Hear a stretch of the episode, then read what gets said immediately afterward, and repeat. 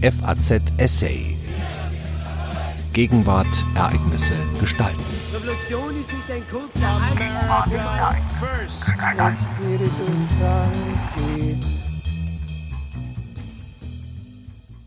Schimons Bilder Szymon Groskop überlebte den Holocaust im besetzten Polen als Kind. Nach mehr als sieben Jahrzehnten fährt er zum ersten Mal wieder in die heute zur Ukraine gehörenden Orte zurück, an denen seine Familie ermordet wurde. Ein Essay von Felix Ackermann. Schimon sitzt am Flughafen von Lemberg und hält ein Foto in der Hand. Darauf ist er als fünfjähriger Junge mit leichten Segelohren und einem verschämten Lächeln vor dem Haus der Eltern zu sehen. Er sitzt auf einem Pferd, das ein wandernder Fotograf 1937 in die galizische Kleinstadt Sassouf mitbrachte. Shimon trägt zur Feier des Tages Leinenhemd, Jackett und Lederschuhe. Sein Bruder Moncha hält lachend das Pferd. Shimon erzählt, dass hinter dem Fenster auf dem Foto die Küche lag. Die Fenster des Schlaf- und Wohnzimmers gingen zur Straße hinaus. Die Familie Groskop mietete die beiden Zimmer bei den Tschinkowskis, mit deren Sohn Stisław Shimon im Garten spielte. Vater Tschinkowski räucherte auf dem Grundstück Wurst aus Schweinefleisch, von der Shimons Eltern Josef und Chaya auch in schweren Zeiten nie probierten. Shimon erinnert sich noch an den Namen der Tschinkowski-Schwester Irena, aber wie hieß die zweite? Und hatte der Name seiner Familie damals nicht Großkopf gelautet? Als Shimon das Foto 1944 in einem leerstehenden Haus im aufgelösten Ghetto von Słowo findet, ist seine ganze Familie bereits ermordet. Mit ganzer Kraft reißt der damals Zwölfjährige die Latten von der vernagelten Tür des Hauses, das bis April 1943 im Ghetto der Kreisstadt stand. In dem engen Zimmer, in dem er die letzten Wochen mit seiner Mutter verbracht hatte, liegen noch einige Fotografien auf dem Boden. Er sammelt sie auf und kehrt nicht wieder nach Swarshof zurück, die Stadt, von der aus seine Mutter zur Erschießungsstelle gebracht wurde. Und Shimon kehrt auch nicht in das sieben Kilometer entfernte Sassouf zurück, wo sein Bruder Moncha und sein Vater Josef bis zum Sommer 1943 Zwangsarbeit verrichtet hatten, bevor auch sie ermordet wurden. Ein Dreivierteljahrhundert, nachdem er die Orte seiner von den deutschen Besatzern gewaltsam beendeten Kindheit verlassen hat, macht sich Shimon Groskop mit einem Stapel Fotos, seinem Sohn und den drei Enkeln von Israel aus auf den Weg zurück. Der Auto begleitet die Familie in die Ukraine. Aus Lemberg fahren sie im kleinen Bus von Pfarrer Michailo 109 Kilometer nach Osten. Der Weg führt nach Sassouf, das bis 1939 zu Polen gehörte und heute in der Ukraine liegt und Sasiv heißt. Shimon kann sich noch genau erinnern. Das Haus war ganz hinten in der Nähe des Flusses, gleich links. Als wir am Flüsschen Bug halt machten, ist ein Bauernhof zu sehen. Aber der liegt zu weit von der Straße entfernt. Hier kann das Haus nicht gewesen sein. Shimon geht mit seinem Sohn Michael, geboren 1973 in Lemberg, den Weg zurück. Wir durften ja in der Sowjetunion keine hebräischen Namen geben, aber ich wollte, dass er so heißt wie mein Bruder, erzählt Shimon. So wählte er für seinen Sohn den russischen Namen, der dem hebräischen seines Bruders Moncha am nächsten kam. Vater und Sohn gehen an einem unverputzten Haus aus alten roten Ziegelsteinen vorbei. Die Bauherren sitzen im Garten. Ihre Familien kamen erst nach Kriegsende nach Sassouf. Jetzt stehen sie vor dem blauen Tor und erklären, das Haus ist ganz sicher neu. Wer hier vorher gewohnt hat, wissen wir nicht. Polen wahrscheinlich. Sie geben die Telefonnummer eines Nachbarn namens Andrzej weiter, der vielleicht wissen könnte, wer vor der Aussiedlung der Polen von Sassouf unmittelbar nach Kriegsende hier gewohnt hat. Szymon geht weiter und zeigt auf ein blaues Haus mit Säulen im Stil der Landsitze des polnischen Adels. War es vielleicht dieses Haus? Die heutigen Bewohner jagen die ungebetenen Gäste aus Israel vom Hof. Sie werden ihre Gründe haben. Und Shimon hat seine Gründe, gerade dieses Gebäude für das Haus seiner Kindheit zu halten. Es ist das Schönste in der Straße und es steht noch. Sassouf liegt inmitten von Feldern, der Himmel ist blau, rundherum blühen die Sonnenblumen. Die Bushaltestelle mit dem bunten Sowjetmosaik wurde 2014 in den Farben der ukrainischen Flagge gelb-blau angemalt. Der Ort der Synagoge ist eine Leerstelle. Das Schulgebäude der jüdischen Gemeinde ist im Zerfall begriffen und ohne Hinweis auf seine Geschichte. Die Frauen der Stadtverwaltung wundern sich nicht über den Besuch aus Israel. Freundlich erzählen sie, dass hier öfter Juden vorbeikommen. Aber sie könnten ihnen auch nicht helfen. Alle Unterlagen liegen in Lemberg und Ternopil. Etwas später ruft Andrzej an, einer der letzten polnischen Einwohner von Sasów. Die Familie hatte drei Kinder, Stisław, Irena, Czesława. Sie haben Sasów nach dem Krieg in Richtung Polen verlassen, ihr Haus wurde abgerissen, aus den Ziegeln wurde ein neues Haus gebaut. Simon spricht nicht gerne über Sasów. Der Ort seiner Kindheit ist untrennbar mit dem Verlust seiner Familie verbunden. Er erinnert ihn daran, dass seine Kindheit mit neun Jahren beendet war, als die deutsche Besatzung der Kleinstadt zu den ersten Plünderungen und Gewalttaten durch Nachbarn führte. Doch jetzt wendet sich Simon seinen Enkeln zu und erzählt. Wir mussten nach und nach alles abgeben, berichtet er. Am Anfang Wertsachen, später Federbetten und warme Kleidung. Bald war nichts mehr da, und ich begann wie ein Straßenhund in der Nähe der Deutschen zu streunen und Kartoffelschalen vom Müll zu sammeln. Die kochten und aßen wir dann. Die Enkel Jotam, Maya und Shahar nehmen ihren Großvater immer wieder in den Arm und der erzählt weiter. Immer wenn die Gestapo heranrückte, um eine Aktion durchzuführen, verschwanden alle Juden. Wir versteckten uns dann im Wald. Doch am 3. Dezember 1942, als es nichts mehr zu erpressen gab und die meisten anderen Juden von Sassow bereits deportiert worden waren, wurden der Vater und der ältere Bruder zur Zwangsarbeit verschleppt. Shimon kam zusammen mit seiner Mutter und den übrigen verbliebenen Juden benachbarter Orte in das Ghetto der nahen Stadt Swosów, die heute auf Ukrainisch Solotschew heißt. Dort hatte schon am 3. Juli 1941 einer der größten Pogrome in der Gegend stattgefunden. Kann Shimon damals verstanden haben, was die Gerüchte über die Vorfälle in Swoszow bedeuteten? Der Lokalhistoriker Volodymyr Sivak berichtet von 649 Insassen des Gefängnisses Nummer 3 im Schloss, die kurz nach dem deutschen Überfall auf die Sowjetunion von Angehörigen des Geheimdienstes NKWD ermordet wurden, bevor diese von den vorrückenden deutschen Truppen flohen. Der sowjetische Massenmord sollte den deutschen Besatzern zum Vorwand für den Auftakt des Holocaust in Swatchow dienen. Zur Vergeltung hierfür hat im Auftrage der Wehrmacht die Miliz mehrere hundert Juden festgenommen, die erschossen worden sind. Die Zahl der liquidierten Juden bewegte sich zwischen drei bis 500. Fasste der Chef der Sicherheitspolizei und des Sicherheitsdienstes die folgenden zwei Wochen zusammen. Aus der geheimen Ereignismeldung UdSSR Nummer 24 geht hervor, dass an den Mordaktionen in Swarfuj auch das deutsche Einsatzkommando 4B beteiligt war. Weiterhin ist darin vermerkt, die Anhänger der Organisation ukrainischer Nationalisten, der OUN, hätten vor Ort eine revolutionäre ukrainische Verwaltung gebildet, die in Plakaten und Flugblättern die Deutschen als Verbündete begrüßte. Heute wissen wir aus unterschiedlichen Zeitzeugenberichten, dass zwei Tage nach dem Einmarsch der 9. Panzerdivision der Wehrmacht in Swatchow ein Pogrom begann, das nach einem von den deutschen Besatzern erdachten und beaufsichtigten Propagandaszenario ablief und vor einem lokalen Komitee der ukrainischen Intelligenz befeuert wurde. Durch die Gleichsetzung von Bolschewismus und Judentum sollte die Gewalt der Einwohner Swatchows gegen die jüdischen Nachbarn gelenkt werden. Dazu wurden die Juden öffentlich für die NKWD-Morde verantwortlich gemacht und gezwungen, die Überreste der Opfer zu bergen. Mit der öffentlichen Identifikation der Leichen im Schlosshof begann eine dreitägige Hetzjagd, während die Juden durch ihre Stadt geprügelt wurden.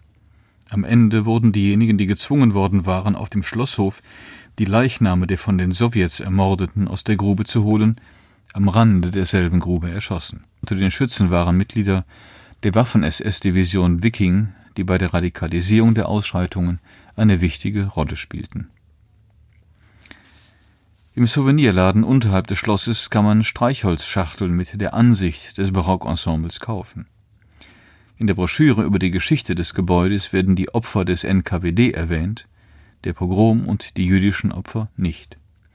Stattdessen kann man hier die schwarz-rote Flagge der ukrainischen Aufstandsarmee kaufen, die 1942 als militärischer Flügel der UN gegründet wurde. Sie hängt auch bei Fahrer Michailo im Cockpit des Busses. Ein Set aus Schwarz-Rot und Gelb-Blau kostet zwei Euro.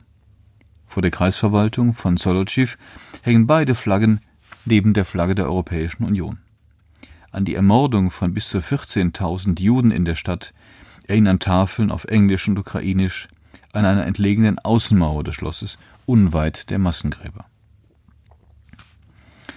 Shimon will seinen Enkeln zeigen, wo er seine Mutter das letzte Mal sah. Bei der Rekonstruktion der Ghettogrenzen ist er auf den Lokalhistoriker Volodymyr Sivak angewiesen. Sie gehen gemeinsam die Straße entlang, in der bis Mai 1943 ein Stacheldrahtzaun die Ghettogrenze markierte. Shimon erkennt kein einziges Gebäude mehr. Immer wieder fragt er, wo befanden sich hier im Ghetto die Wasserpumpen? Er kann sich kaum erinnern, wovon sie sich all, wovon sie sich in all den Wochen ernährt hatten, und er weiß nicht mehr, wem das Haus gehört hatte, in dem sie untergekommen waren. Es war das letzte in der Straße, ich kann mich noch genau erinnern. Schon vor der Liquidierung des Ghettos im Frühling 1943 hatten Gerüchte über die bevorstehenden Transporte die Runde gemacht.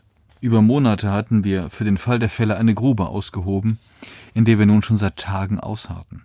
Als ich es eines Morgens vor Durst nicht mehr aushielt, meinte meine Mutter, ich solle zur Pumpe rennen. Als ich unser Haus gerade verlassen hatte, sahen mich Passanten, und so entschied ich, nicht zurückzukehren, um unser Versteck nicht zu verraten. Ich rannte los und suchte meinen Bruder und meinen Vater. Immer wieder erzählt Shimon von dieser Szene. Hauseingang, Pumpe und Toreingang brannten sich in sein Gedächtnis, das sonst so vieles verdrängte. Volodymyr Sivak interessiert sich für solche Details. Er kam erst nach Kriegsende zur Welt, aber er weiß, wo die Wasserpumpen im Ghetto standen. Er erinnert sich, wie er selbst als Junge an den gusseisernen Pumpen spielte. Nun laufen Volodymyr und Shimon die einstigen Ghettogrenzen ab. Zweimal stellt Shimon fest, hier kann es nicht gewesen sein. Der ukrainische Lokalhistoriker gibt nicht auf und fragt ihn nach dem Fußboden. Shimon glaubt sich an einen glatten Steinboden zu erinnern. Wir gehen gemeinsam in einen Hausflur.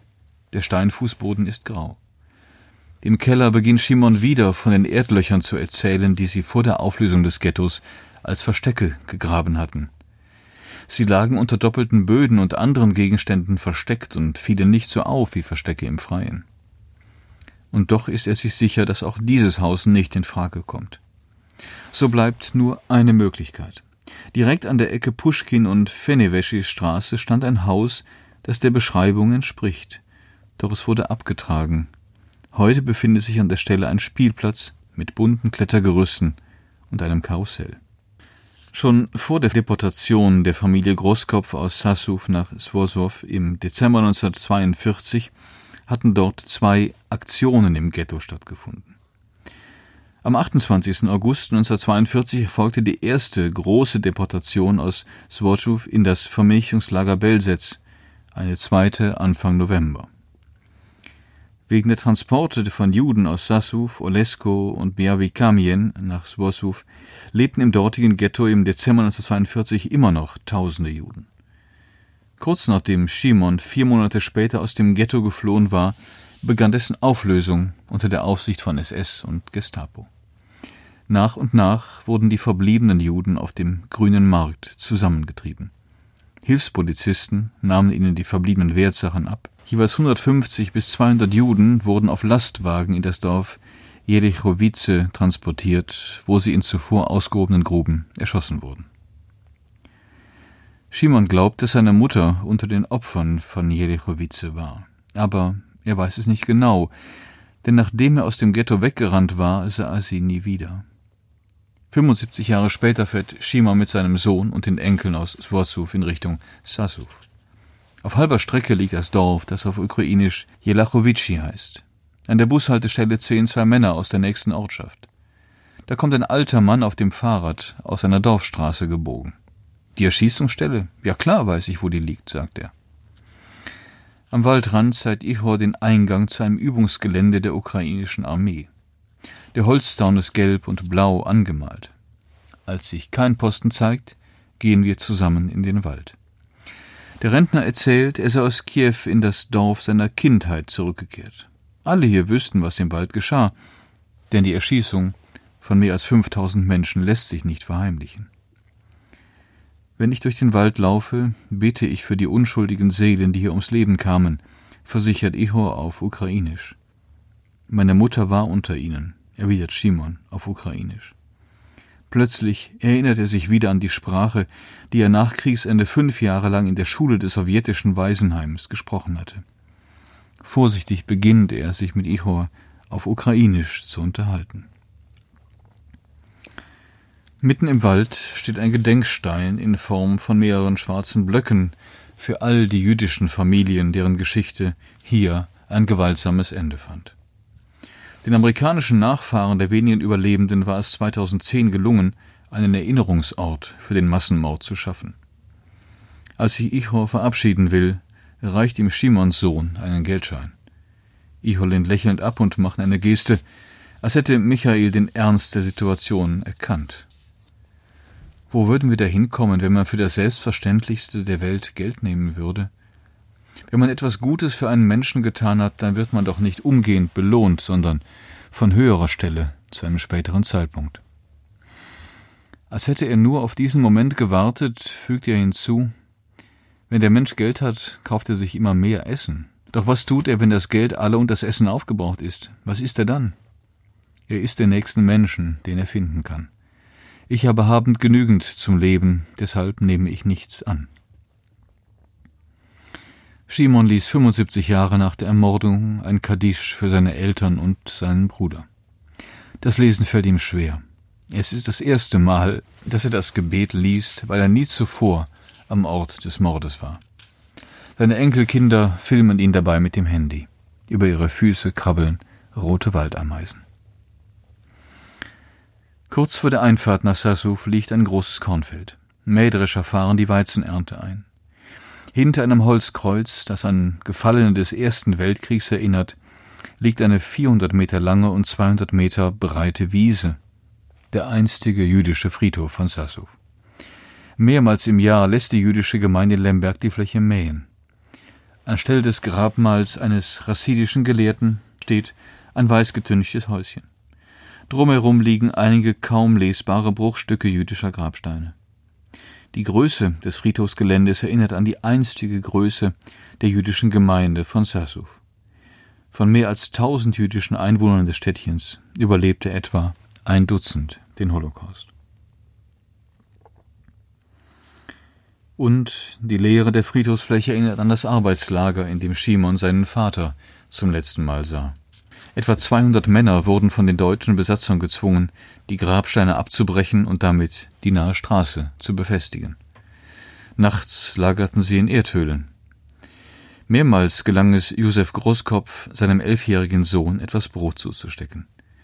Schimon übernachtete in einem nahen Holzhaus, bis ihn der Vater warnte, dass es zu gefährlich sei, länger zu bleiben.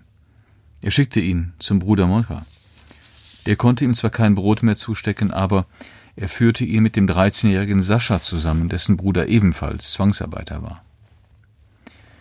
Der Historiker Dieter Pohl datiert die Auflösung der Lager in Sassuf auf den 23. Juli 1943. Alle jüdischen Zwangsarbeiter wurden an diesem Tag an Ort und Stelle erschossen. Nach dem Abschied von Vater und Bruder begann für Shimon eine monatelange Irrwanderung. Gemeinsam mit Sascha überlegte er bis zum Frühjahr 1944 im Wald.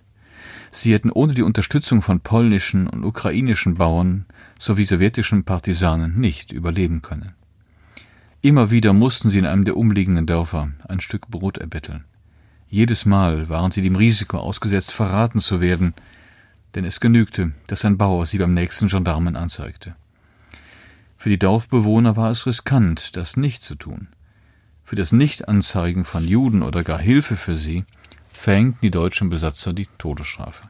Shimon schwieg in Israel über die Monate nach der Flucht aus dem Ghetto. Erst als in Polen eine Gesetzesnovelle verabschiedet werden sollte, die unter Strafe stellt, faktenwidrig die Beteiligung von Polen am Holocaust zu behaupten, bricht er sein Schweigen. Als im Fernsehen darüber diskutiert wird, ob Polen Juden geholfen oder ob sie vor allem versteckte Juden erpresst und verraten hätten, berichtet Shimon zum ersten Mal über seinen Weg von Dorf zu Dorf. Besonders In Erinnerung blieb ihm die Hilfe der Bauern in Huta Penjatska, einem Dorf ein Dutzend Kilometer nordöstlich von Sassow.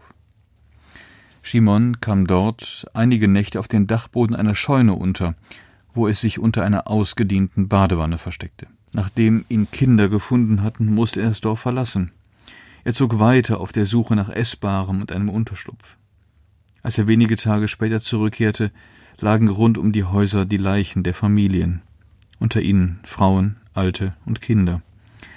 Es lässt sich rasch prüfen, dass Schimons Gedächtnis nicht trügt. Die ukrainischen Angehörigen der SS-Division Galizien ermordeten am 28. Februar 1944 gezielt alle Einwohner des Dorfes. Insgesamt mehr als 1000. Unterpinjatska gehörte zu den wenigen Ortschaften in der Gegend, in denen vor allem Polen gelebt hatten. Ich war so erschöpft, dass ich auf den Dachboden der Scheune kroch, die ich kannte. Ich schlief dort eine Nacht und kehrte nie wieder zurück. Das Dorf hörte 1944 auf zu existieren. Es gilt heute in Polen als Sinnbild der ukrainischen Versuche, die polnischen Einwohner mit Gewalt aus Galizien zu vertreiben. Die Präsidenten Lech Kaczynski und Viktor Juschenko weihten dort 2009 gemeinsam ein Mahnmal ein. Den systematischen Morden fielen in der Region tausende Menschen zum Opfer. Nach Abschluss eines polnisch-sowjetischen Repatriierungsabkommens Ende der 1940er Jahre blieben auch in Sassow von den einst 800 polnischen Einwohnern nur ein Dutzend. Die anderen wurden nach Polen umgesiedelt. Nach zwei Tagen in Sassow und Swatchow hat Simon nur noch einen Wunsch. Er will seinen Enkeln die Wohnung in Lemberg zeigen, in der er gemeinsam mit seiner Frau den zwei Kindern sowie seiner Nichte und ihrer Familie gelebt hatte, bevor sie 1976 nach Israel auswanderten. Der Mann meiner Nichte kam im Sommer 1944 in eine leere Stadt.